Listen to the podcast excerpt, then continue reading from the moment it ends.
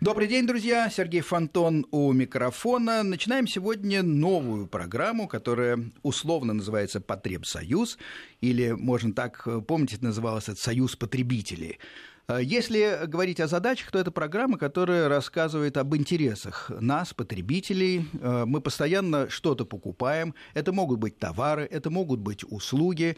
И, как следствие, вступаем в какие-то отношения с теми организациями, людьми, которые эти товары и услуги продают.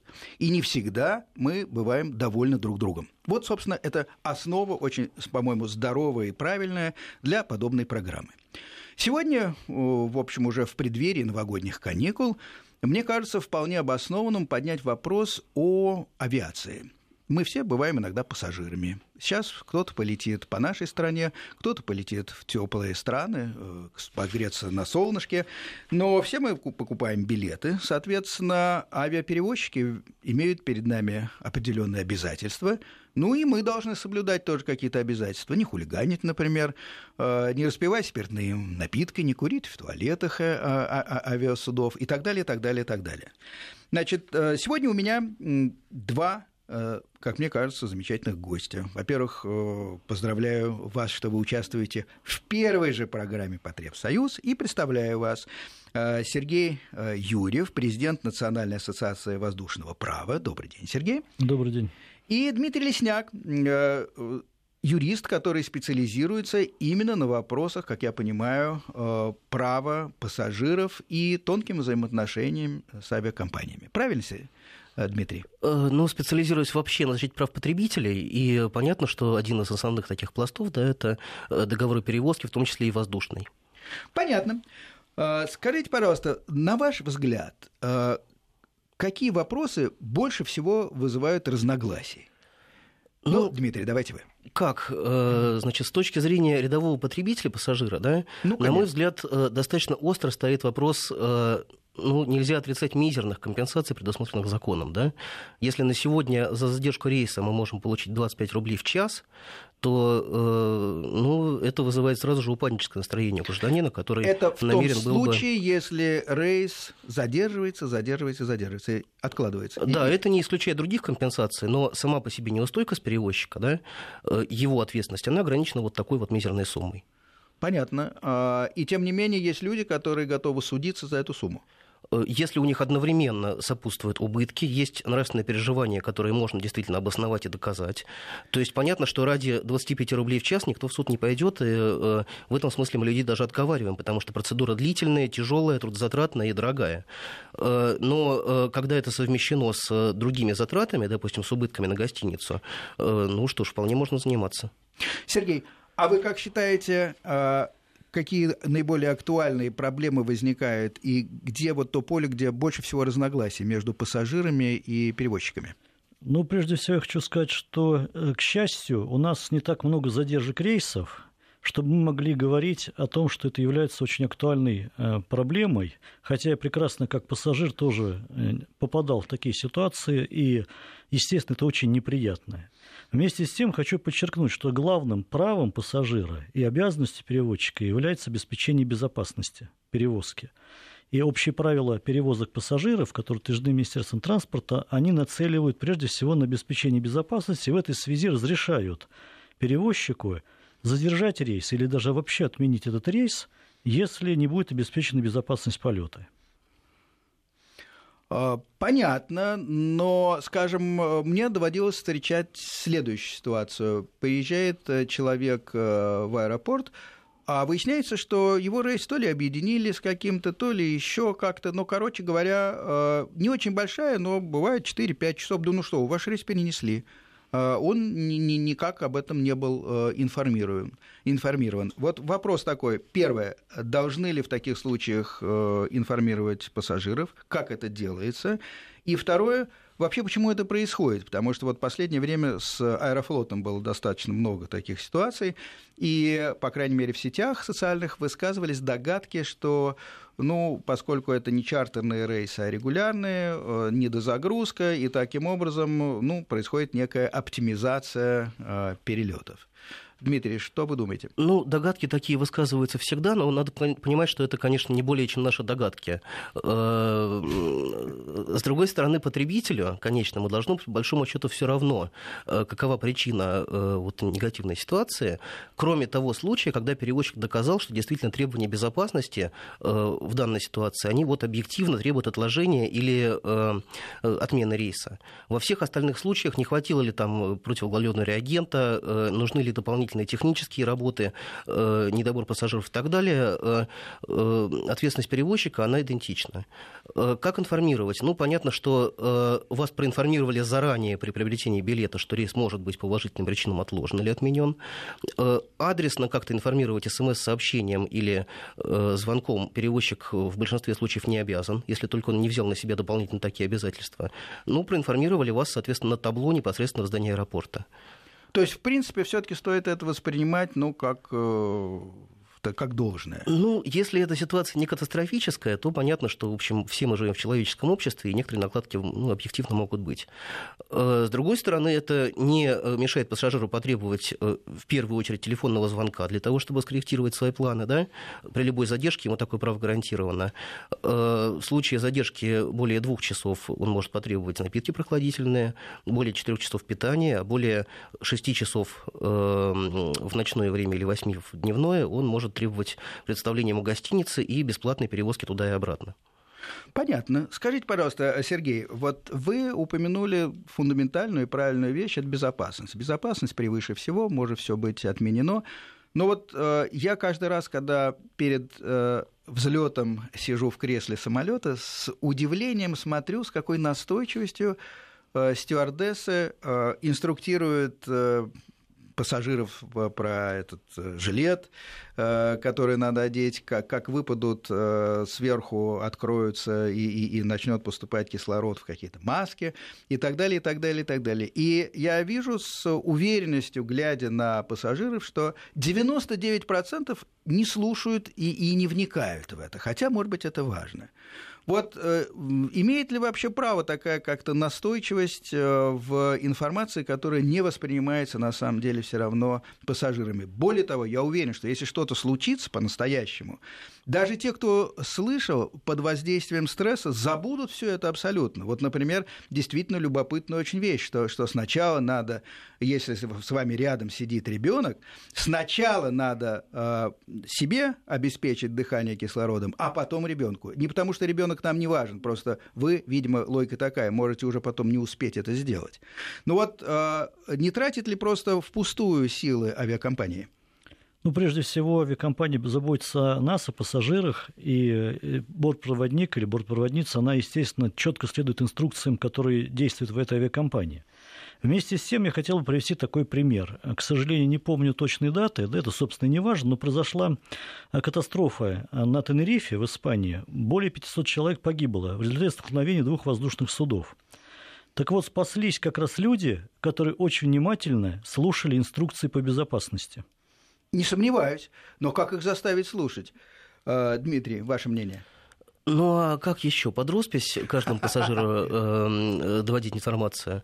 Э, я думаю, что объективно вот всеми возможными способами перевозчики стараются предпринимать э, меры для полного информирования, потому что вы же знаете, у нас еще и в кармашках кресел есть э, та же информация в наглядном виде, да, ну и да. человека тоже исходит. У нас на связи сейчас э, эксперт, помощник руководителя Росавиации Сергей Владимирович Извольский. Э, Сергей, добрый день. Добрый день. Мы сейчас говорили о безопасности и о том, что это действительно безусловный приоритет в полетах э, говорили, я посомневался, что, что вот действительно такой инструктаж э, перед полетом, помните, когда все читают свои э, газеты и, или сидят, э, уткнувшись в экраны, а стюардессы, которых мне даже иногда жалко бывает, они рассказывают, как пользоваться жилетом и, и что делать, если что-то случится. Вот, вот с вашей точки зрения, как представителя большой, действительно большого нашего государственного органа, который следит за безопасностью, вот это не пустая трата времени по всему миру, такие инструкции перед взлетом? Это общемировая практика. А в авиации говорят, что любые нововведения, касающиеся безопасности полетов, Это нововведение, которое вызвано прежде всего необходимостью. И необходимость эта возникла чаще всего из-за различного рода авиационных происшествий, в том числе и катастроф. А, поэтому любые инструкции, тем более касающиеся а, предполетной подготовки пассажиров, а, инструктажа того, как они должны себя вести в случае форс-мажорных ситуаций, это обязательная процедура. Такие процедуры приняты во всех авиакомпаниях, и в нашем воздушном национальном законодательстве прописано, что представители перевозчика, бортпроводники в обязательном порядке должны ознакомить всех пассажиров Э, с теми мерами, которые могут понадобиться в случае аварийной посадки. Конечно, это не лишняя трата времени. Я думаю, что мы все понимаем, что самолет это очень непростая машина, но в то же время очень хрупкая. А, естественно, количество катастроф, на количество перевезенных пассажиров ничтожно мало, но тем не менее а, необходимо знать, как себя вести в случае аварийной ситуации. Собственно, вот этому и посвящены те 2-3 минуты, которые бортпроводники отводят для пассажиров – перед взлетом. Сергей Вадимович, вот э, Росавиация это большой такой государственный у нас институт, который регулирует очень многие отношения с юридическими лицами, с перевозчиками, с, с аэродромами и так далее, так далее, так далее. Вот какие аспекты все-таки регулируются, э, если иметь в виду пассажиров и их права? И в каких случаях пассажирам стоит обращаться э, за помощью или с жалобой э, в Росавиацию? Любом случае должен знать, что э, по нашему национальному законодательству его права всегда защищены. Защищены воздушным кодексом, защищены федеральными авиационными правилами.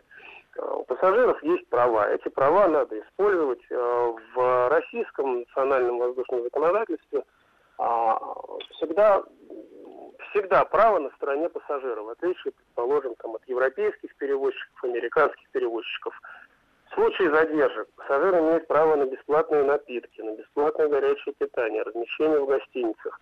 Все это безвозмездно, несмотря на то, что причина может даже не касаться самой авиакомпании. Ну... форс-мажоры, как плохие погодные условия. Казалось бы, авиакомпания здесь ни при чем, но тем не менее авиакомпания за счет собственных средств должна обеспечивать пассажиров. Если, если этого да. не происходит, если этого не mm-hmm. происходит, а, пассажир должен тратить свои деньги, да, там, за питание, за размещение в гостинице, пассажир должен собрать чеки и обратиться в авиакомпанию с претензией. Чаще всего авиакомпания удовлетворяет претензии пассажиров и выплачивает им ту компенсацию, которую, в принципе, должны были нести сами. Но если этого не происходит, то в судебном порядке. Понятно. А есть ли смысл обращаться в Росавиацию э, пассажирам, непосредственно физическим людям?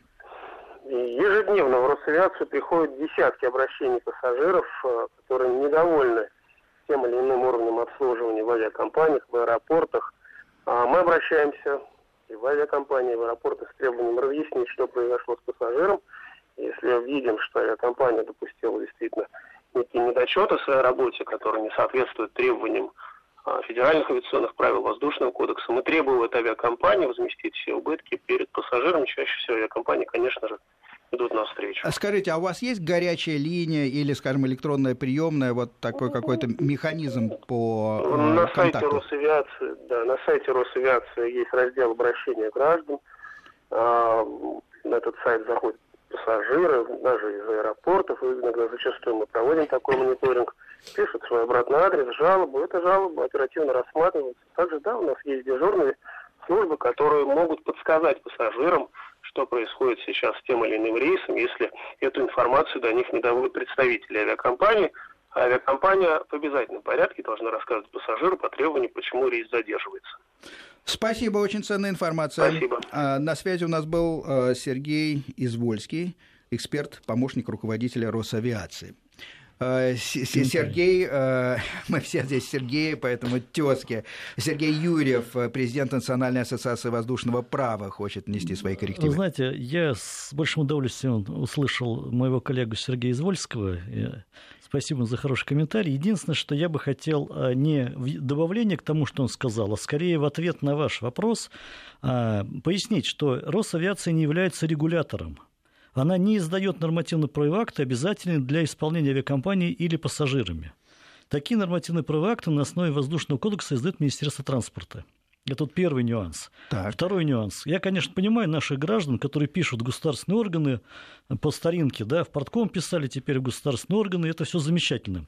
На всякий но, случай. Да, но я бы все-таки призывал граждан не терять времени даром, а писать претензии в авиакомпании и потом обращаться в суд, постольку, поскольку срок э, предъявления э, исков ограничен шестью месяцами по договору воздушной перевозки. Поэтому не надо терять времени на переписку с Росавиацией. В Росавиации э, Сергей Владимирович очень так э, сказал элегантно, да, что там есть там 10-20 обращений пассажиров, но помимо пассажиров туда пишут авиакомпании, и другие заинтересованные лица пишут совершенно чудными какими-то предложениями по 7-8 тысяч обращений в год. И поэтому я просто призываю наших пассажиров не терять времени даром, а отставить свои права в установленном законном порядке. То есть обращаться в авиакомпанию, и если что, э, если есть разногласия, далее в судебном да, порядке. Да. Дмитрий, поддерживайте тактику. Э, здесь надо иметь в виду, что не только у нас 6 месяцев всего на предъявление иска, да, но за эти полгода нужно соблюсти и обязательно досудебный порядок урегулирования. Соответственно, пока вы будете писать в различные госорганы, в том числе, на мой взгляд, Росавиация в этой ситуации не профильный орган, угу. у вас могут вот эти вот полгода сгореть, и дальше уже будет затруднительно, если не невозможно свои права защищать. А если, тем не менее, имеется вот э, желание довести до сведения государства э, ту ситуацию, которая сложилась, то обращаться я рекомендую в Роспотребнадзор, потому что именно этот орган является регулятором в сфере взаимоотношений с гражданами потребителями. Понятно. Значит, наверное, суммируя вот э, эту небольшую дискуссию, можно сказать, что А. Э, пассажир, если что-то происходит, должен непосредственно э, общаться с той компанией, очередь, да. в первую очередь, которая предоставила или не предоставила эту услугу. Второе, значит, иметь в виду, что у, у него, у этого пассажира есть 6 месяцев, и поэтому не надо терять время, если суд Э, включает досудебное урегулирование, значит, надо уложиться в, в этот срок. И третье, э, наверное, не так, э, так сказать, надо думать о том, чтобы написать что-то в Росавиацию, сколько обращаться параллельно в Потребнадзор. Я думаю, что Росавиация в случае действительно вала обращений однотипных, да, ну, может выявить системную проблему и разработать какие-то рекомендации да, для перевозчиков или требования предъявить к ним. Но э, не цель Росавиации защита ваших конкретных прав. Для этого существуют специальные органы, э, органы Роспотребнадзора, и в первую очередь, конечно, суды, которые рассматривают индивидуальные споры. Хорошо, давайте перейдем к конкретным вещам, освежим память и себе, и нашим слушателям накануне новогодних праздников. Например, что можно взять с собой? Ну, вот на вскидку я помню, что нельзя с собой, э, надо очень ясно вот разложить вещи и понять, что мы сдаем в багаж, что мы берем с собой. С собой мы не берем не более 100 мл, насколько я помню, каких-то, так сказать, жидкостей, э, причем фабричной упаковки можно взять контактные линзы, еще что-то такое. Все ножницы, маникюрные, все острые предметы сдаем в багаж или не берем вовсе. Э, вот э, в последнее время очень модная тема вот, э, все эти литий-ионные аккумуляторы, например. И встречали даже, я слышал собственными ушами объявление в аэропорту, это было, по-моему, в Алмате, когда мы возвращались с ралли-рейда «Шелковый путь», когда объявляли о том, что если у вас есть литий-ионные аккумуляторы или устройства, которые на них работают, то лучше их или не брать, или куда-то сдать. Конечно, я поглядел на своих коллег, вообще вообще и, и, из 15 человек, я думаю, у всех 15 были литий-ионные аккумуляторы, потому что эти вещи сейчас практически во всех устройствах, от планшета до, до собственно, обычного телефона мобильного, потому что они очень эффективны действительно, а, и все мы просто засунули их в карманы, и, и, и, и, собственно, никто ничего не проверял. Вот откуда это происходит, что это значит, и насколько серьезно надо воспринимать эти предупреждения, а, связанные с аккумуляторами? Э, а, да, пожалуйста, кто из вас? А, хорошо, Дмитрий. Ну, насколько я себе представляю, Сергей Сергеевич меня поправит, возможно, если я не прав. Все-таки, э, что касается аккумуляторов, это не категорический запрет, по крайней мере, пока, да, потому что они не входят в обязательный перечень э, вещей, ограниченных в перевозке. Но это можно оценивать как действительно рекомендацию пассажиру, потому что э, в СМИ, в том числе в иностранных, да, мы э, в последнее время встречаем случаи взрывов или возгорания мобильных телефонов, особенно если ими пользоваться или не выключать их в полете. Да? Ну и, наверное, такая ситуация была бы нежелательна, э, учитывая вообще потенциальную опасность авиаперевозки. Сергей Сергеевич, ну, Уважаемые коллеги, здесь mm-hmm. надо, опять же, понять, что авиакомпания не заинтересована в ограничении провоза чего бы то ни было. да, как, как нормальной коммерческой структуры. Но, как я уже говорил, основным является безопасность полета. И поэтому ради этого как раз и существуют ограничения, в том числе по провозу определенных вещей. Что касается аккумуляторов, ну, по литиум-аккумуляторам я не помню, а вот что касается э, Samsung, вот этих знаменитых, которые стали гореть. Да, да, да. Значит, Но это, это не просто, это не просто какая-то рекомендация э, частной авиакомпании, был бюллетень Международной организации гражданской авиации по безопасности, где четко было указано, о том, что такие э, вещи, как Samsung, этот знаменитый, да, печально, его не надо перевозить воздушным транспортом. И его просто-напросто запретили к перевозке. Сначала, по-моему, в США, потом уже везде, во всех остальных э, государствах. Теперь, что касается ну, перечня опасных предметов, практически все его знают и как-то соблюдают э, люди.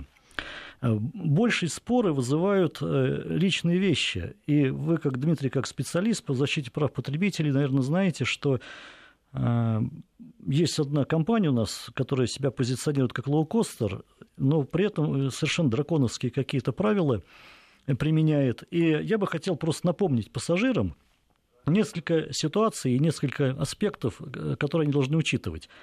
Прежде всего, когда вы покупаете билет, не поленитесь спросить те вопросы, которые вы хотите задать при покупке билета. Раз. Второе. Не поленитесь посмотреть правила перевозки, которые действуют в авиакомпании. Их не всегда легко найти, но желательно их найти на сайте или в печатном виде при покупке в турагентстве. И они в значительной мере разные, да? Они разные, они разные, они отличаются. Причем я подчеркну, что есть э, общие правила перевозки, утвержденные Минтрансом, и э, правила авиакомпании не должны противоречить этим правилам и ухудшать положение пассажиров. Тем не менее... Достаточно, наверное, распечатать правила тогда Минтранса и укладываться в них.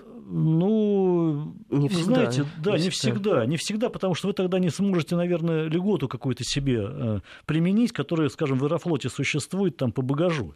Но я бы общий э, порядок. Первое, сумма измерений багажа, который вы можете сдать в багаж, составляет 203 сантиметра по всем э, измерениям. По всем угу. измерениям. Если... Длина, высота, Длина, ширина. высота, ширина. ширина. Если больше, багаж считается негабаритным. Паровоз негабаритного багажа должен быть согласован с авиаперевозчиком. Это первое. Второе. По ручной клади. Ручная кладь – это не те личные вещи, которые э, пассажир берет в кабину. Категория личные вещи при пассажире – это отдельная категория. Ручная кладь по весу, она не должна превышать вес установленный, бесплатный вес 10 килограммов. Ручной клади. Общий багаж. Общий, общий багаж. Угу. При этом авиакомпания, любая, имеет право установить вес ручной клади и ее габариты. А, э, э, Сергей Сергеевич, сейчас мы прервемся на новости э, и продолжим через несколько минут. Мы говорим об ограничениях, которые накладываются на пассажиров. Продолжаем программу. Сергей Фонтон у микрофона. Мои гости Сергей Юрьев, президент Национальной ассоциации воздушного права, и Дмитрий Лесняк. Э, оба э, юристы, оба готовы защищать интересы пассажиров. Говорим о... Остановились мы, собственно, на багаже, и э, главная мысль была высказана до новостей, то, что правила конкретных каких-то перевозчиков, авиакомпаний не должны ухудшать права э, и положение пассажира относительно глобальной инструкции Министерства транспорта. Мы говорили о том, что багаж не должен превышать 203 сантиметра. Это сумма по э, длине, высоте и ширине. А Э, багаж вместе с ручной кладью, и вот на этом мы остановились, э, Сергей Сергеевичем, э, должен быть до 10 килограмм. Правильно я вас понял? Ну, здесь я хочу сказать, что не до 10 килограмм вообще, а именно не менее 10, не килограмм, менее 10 килограмм перевозчик обязан перевести с пассажиром. Это личные вещи, ручная кладь и багаж, который сдается непосредственно грузовой отсек. Простите, даже все эти лоукостеры, э, все-таки нет такой позиции, что продается билет без багажа. Мне кажется, я встречал, что... что такой не... позиции быть не должно. Если mm. такая позиция есть, нарушение закона. Понятно, и очень существенно, потому что совсем недавно, я не буду называть компанию, я летал куда-то, и у меня было просто черным по белому велено, так сказать, билет действительно был дешевый. Он был откуда-то из очень неудобного аэропорта для меня и в очень неудобное время. И, кроме всего прочего, одно из условий было отсутствие багажа. Понятно. Буду иметь в виду. 10 килограмм я имею право. Да, значит, до 10 килограммов. Теперь дальше я хочу указать. Возникают споры, вопросы, а сколько мест багажа? И как его считать. Ну, потому что 10 килограммов – это минимум. Некоторые перевозчики больше разрешают. Да, 20 килограмм популярная цифра. По-разному. Бывает. Есть да. и бизнес-класс, там еще побольше чуть-чуть. Угу. Ну, разные варианты. Так вот, вес одного места зарегистрированного багажа не должен превышать 50 килограммов угу. одно место зарегистрировано. То есть, если у вас 10 мест, условно, да, каждый до 50 килограммов. Угу. Ну, это такой чемоданчик ну, увесистый, да. да. Ну, бывают разные да, ситуации. Очень хотелось бы обратить внимание на то, что, еще раз скажу, что перевозчик вправе устанавливать вес ручной клади и ее габариты, но не перечень предметов, которые, которые вы несете в качестве ручной клади на борт воздушного судна. Иногда путают ручную кладь и вещи, находящиеся при пассажире, с точки зрения нормативного регулирования. Э, значит, вещи при пассажире – это одежда верхняя, печатные издания для чтения в полете, телефон, фотоаппарат, видеокамера, компьютер портативный, костюм в, портпле, в портпледе. Ну и такие вот вещи, которые необходимы как раз для это называется, я, я, заходя на борт, говорю, что это мои личные вещи, имею их при себе, и это помимо ручной клади это помимо ручной клади, но вместе с тем общий вес, еще раз подчеркну, до Должен 10 килограммов минимум. Угу. Да. Если перевозчик разрешает больше, это, конечно, спасибо большое.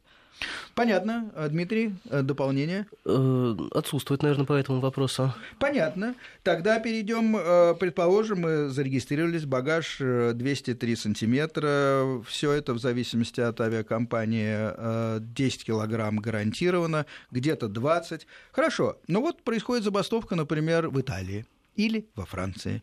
И э, наши планы летят, э, так сказать, прахом абсолютным, э, потому что все отменяется, э, наши авиакомпании разводят руками. Вот здесь что-то можно сделать? Э, ну, идеальный случай э, – это если у вас э, билет был не приобретен напрямую перевозчик или агентство, да, а забронирован в составе туристского продукта. Почему я стараюсь советовать все-таки не формировать свои поездки самостоятельно? Да, да. Если вы едете mm. отдыхать, лучше здесь немножечко переплатить, но купить готовый продукт у туроператора, в том числе через сеть турагентств. Почему? Потому что в таком случае все претензии к туристической компании, а э, ее ответственность, исходя из закона, она значительно выше, и она действительно объективна. Э, в частности, с туроператора можно потребовать то, что называется размерного уменьшения покупной цены туристского продукта. Можно посчитать э, выпавшие часы или дни отпуска, составить пропорцию арифметическую, да, и эту сумму вычесть из стоимости путевки, которую вы оплатили. Плюс моральный вред несколько выше по практике, чем авиаперевозчика, ну и те убытки, которые вы понесли. Ну и а сколько а... примерно в абсолютных цифрах может набежать? Э, ну как? Ну, в вашей практике были какие-то ну, случаи? Моральный вред, наверное, можно оценивать в денежном выражении, потому что все остальное очень индивидуально. Э, что касается морального вреда с туроператора, ну, в пределах 20 тысяч рублей можно вот в честь, ну, все-таки это в счет моральных деньги. страданий получить, да. да. Э, не исключая еще и те убытки, которые вы подтвердили документально. А что касается индивидуально приобретенного билета у эм, авиаперевозчика, то здесь можно говорить о том, что отмена рейса – это э, примерно аналогично бесконечной его задержке, ну и, соответственно, неустойку в размере половины провозной платы. Кроме возврата авиабилета, перевозчик уплачивает. Половина э, стоимости приобретенного. Ну, не совсем. Не Нет? всегда стоимость билета это только провозная плата. Он же включает в себя и другие сборы. А, конечно, конечно. А, ну, скажем так, не меньше. Не меньше. Не да, меньше да. половины. Угу. Любопытно, хорошо. Следующий пункт. Э, собираюсь выезжать куда-то, еду, но опоздал на регистрацию. Вот э, сроки регистрации – это первый вопрос, потому что, скажем, на международные рейсы они бывают побольше, на внутренние э, поменьше. Но, предположим, человек опоздал. Вариант первый э, просто потому, что он проспал. Э, вариант второй потому, что что-то где-то сломалось, например. Бывает такое. Транспорт ломается, еще что-то такое. Как здесь поступать? Э, ну, я боюсь, что и то, что гражданин проспал, и то, что у него сломалось что-то по дороге, да, для перевозчика это примерно одно и то же. Другое дело, что он может, э, возможно, в гипотетической ситуации свои убытки перевыставить там э, транспортной компании, которая не довезла его до места отправления уже вот самолета, да, но перевозчик в этой ситуации не отвечает за городской транспорт, например, да, за маршрут до места перевозки. Это проблема пассажира. Проблема пассажира, но как-то ее можно облегчить финансово, например. Э, в этом случае, вот э, как вы считаете, как юрист, возможно э, привлечение к ответственности транспортной компании, которая эксплуатирует автобусную линию, например? Э, ну, это было бы достаточно непросто, потому что вопрос опирается в сбор доказательств, да, вам нужно доказать, что вы ехали именно этим, допустим, автобусом, и именно из-за задержки этого автобуса, там, поломки его, э, вы и вынуждены были пропустить авиарейс. Но, в принципе, в теории, возможно, вполне это не что иное, как ваши убытки. Вопрос, стоит ли этим заниматься? Застраховать надо просто такую ситуацию. Согласен. Как вариант. А как с этим обстоит дело? Я не знаком совершенно. Э, ну, как сказать, понятно, что это не массовый страховой продукт, э, и страховки от невылета, как правило, не включает в себя еще и возмещение э, в случае там, поломки транспортного средства. Но, тем не менее, я думаю, что и такие случаи бывают. Единственное, что насколько это экономически выгодно, да, это же влияет на Стоимость. страховой тариф. Конечно, да. Угу. Э, хорошо, изучаем, думаем, но, в общем-то, единственная, видимо, разумная рекомендация э, не, не поставить будильник раньше и, соответственно, предусмотреть возможные задержки транспорта. Э, Еще один вариант. Вот вы, мы все летим, предположим, сидим в самолете. Взлетели, все чудесно, съели конфетку, даже нам дали еду. Кстати, первый вопрос. Когда нас должны кормить и в каких, при каких условиях это должна быть горячая еда, а когда холодная? Это регламентировано как-то? Если не ошибаюсь, три часа должен составлять перелет для того, чтобы нас покормили. Если мы, конечно, приобрели билет с питанием, потому что теперь уже с 2015 года можно билеты покупать без питания. Э, что, на мой взгляд, вполне э, правильно, да, потому что, ну, не нужно вам горячее питание в самолете, допустим, да, вы теперь уже можете выбрать более дешевый тариф без э, питания. А я потерплю, да? Хорошо. С собой взял курочку. С собой взял курицу и терзаю ее там просто на глазах у всех. Понимаем, что лишить нас абсолютно всего багажа вроде бы не имеют права, а, а вот купить билет без питания это действительно вполне возможно. Хорошо, летим. И вдруг мы слышим, что просто начинается какой-то скандал, какой-то хулиган начинает там дебоширить, начинает что-то ходить, начинает его увещевать э, персонал, очевидно, ничего не помогает. И, в общем, разражается грязный, громкий скандал. Вот как пассажир может быть защищен от этого? Э, Сергей Сергеевич, пожалуйста. Ну, прежде всего, от дураков никто никогда не защищен на сто процентов. Да, да, поэтому да. поэтому э, физическая защита здесь только в руках пассажира и тех людей, которые обеспечивают безопасность на борту Тогда сформулирую по-другому. Как разумно поступать в этом случае? Просто сидеть и молчать, как говорится, в тряпочку? Ну, разумность поступка зависит от внутреннего состояния человека. Поэтому один человек разумным будет промолчать, а другой э, разумным сочтет э, урезонить этого дебашира. И то, и другое. Предположим, будет... сидит старушка. Э, средств для, чтобы урезонить, кулаки у нее небольшие, навыками тэквондо не, не, не обладает. Э, значит, она просто э, сидит и надеется на то, что персонал, я в данном случае имею в виду, естественно, команду, как-то его урезонит. Ну, прежде всего, я хочу сказать, что проблема авиадебаширов вообще она является не только российской, но и международной. Ну, наверное. Все, все авиакомпании фиксируют рост числа авиадебаширов на рейсах авиакомпаний и борются с этим. И были рекомендации Международной организации гражданской авиации по этому поводу еще в 2002 году.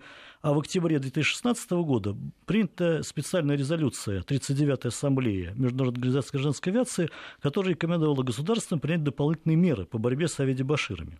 Так вот, что делать пассажиру? Он, может быть, даже не читал эту э, резолюцию Ассамблеи, ему она неинтересна в воздухе. Так, прежде всего, надо вызвать бортпроводников. Бортпроводники имеют инструкции на случай поведения неадекватного. А, от имени командира воздушного судна, как правило, объявляется предупреждение этому пассажиру. Часто это срабатывает. Часто это срабатывает. Это первый какой красный сигнал. Да, да? первый угу. красный сигнал. Если предупреждение это не помогает, составляется акт от имени командира воздушного судна. Естественно, сам командир не по салону не ходит, никого не урезонивает, потому что у него задача пилотировать воздушное судно. Далее. Э, авиакомпания имеет право применять имеющиеся ее распоряжение средства сдерживания. Любые. Это что значит? Ну, сейчас будут э, наручники применяться, потому что уже добро на это, кажется, дано, и это не запрещено, значит, э, связывание и так далее. При этом пассажиры, как правило, очень активно способствуют пресечению противоправных действий такого авиадебашира. Я могу сказать, что средняя статистика, мы считали за 10 лет, где-то 1,38 э, на 100 тысяч пассажиров. Дебаширы. Да. Друзья, у нас небольшой перерыв, и после погоды, как я понимаю, мы вернемся в студию, продолжим разговор о авиа, об авиаперевозках и правах пассажиров. В эфире программы «Потребсоюз». Сергей Фонтон, ведущий. У меня в гостях э, Сергей Сергеевич Юрьев и Дмитрий Лесняк. Оба юристы, оба специализируются на э, проблемах пассажиров и воздушных перевозок. Мы говорили о том, что все чаще появляются дебаширы на э, линиях авиации. Меня это удивило. Есть ли какие-то догадки, почему дебаширов становится больше? Ну, я думаю, потому что авиаперевозки становятся более доступными просто для всех слоев населения, ну и поэтому вот э, увеличение э, самого объема этих услуг, оно и влечет э, ну да, чисто то, вероятность что, да, то, что на виду, вот дебаширы такие. Вполне да. там попадает угу. больше людей, которые себя неадекватно ведут. Хорошо, а мы упомянули о новых правах экипажей судов, да, а можно даже применять средства сдерживания, как сказал Сергей Сергеевич, кажется, даже наручники можно применять, а, поэтому пассажирам, а, в общем-то, вот стоит или не стоит вмешиваться, если, допустим, сидят крепкие люди, может быть, спортсмены.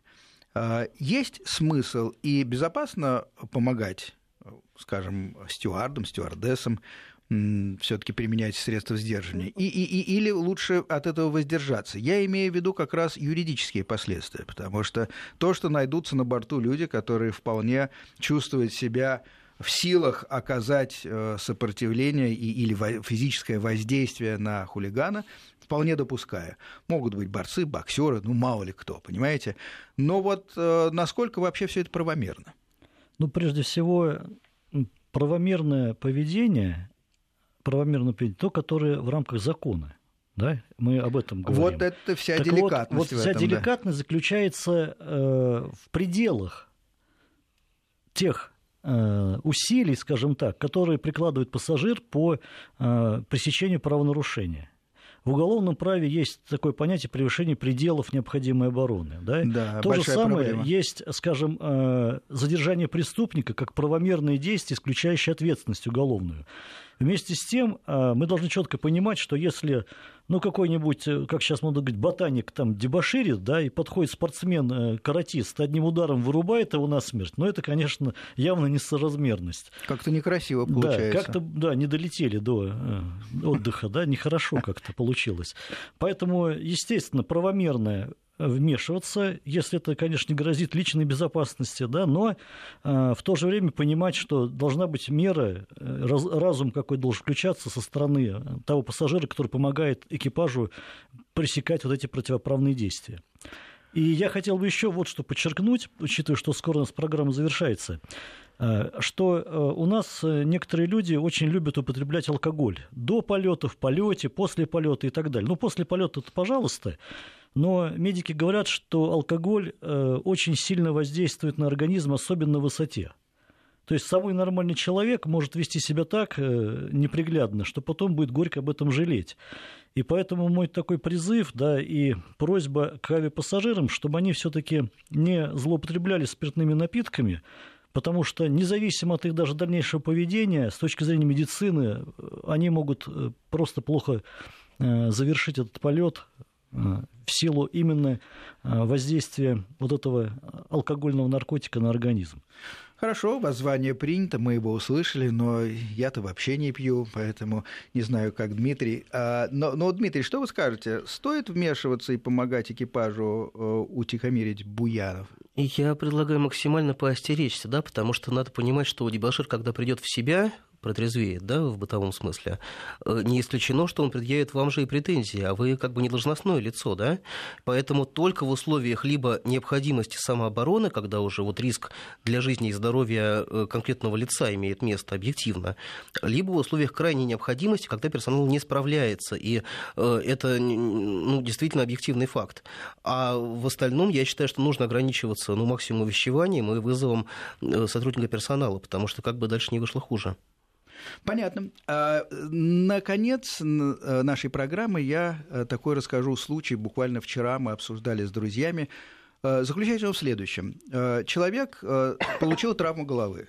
Совершенно нормальный, интеллигентный человек упал куда-то там, сказать, и у него образовался отек мозга, гематома, лежал в больнице, но у него работа, которая над ним давлеет. Он сбежал из больницы под подписку – и собирался э, лететь, э, по-моему, в другую республику, в Казахстан, в другую страну, с тем, чтобы там по командировке выполнить свою, свою работу. По медицинским показаниям ему нельзя было лететь точно совершенно. То есть это э, рискованно было, это грозило его непосредственно смертью. И мои друзья, соответственно, друзья этого же не очень вменяемого, как мне кажется, человека, позвонили э, в авиакомпанию и отправили даже туда имейл, предупреждающий о том, что у них на борту в такой-то рейс должен появиться такой-то человек, который э, по медицинским показаниям и приложили все, все, все необходимые там документы от медиков, которые тоже были в ужасе, ему нельзя просто лететь. А вот э, никакой реакции э, сначала э, просто не услышано было, потом услышано, но забегая вперед, скажу, что авиакомпания никаких действий не предприняла.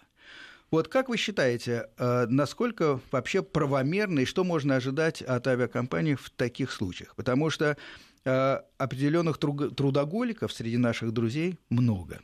Естественно, есть медицинские противопоказания для того, чтобы лететь на самолете.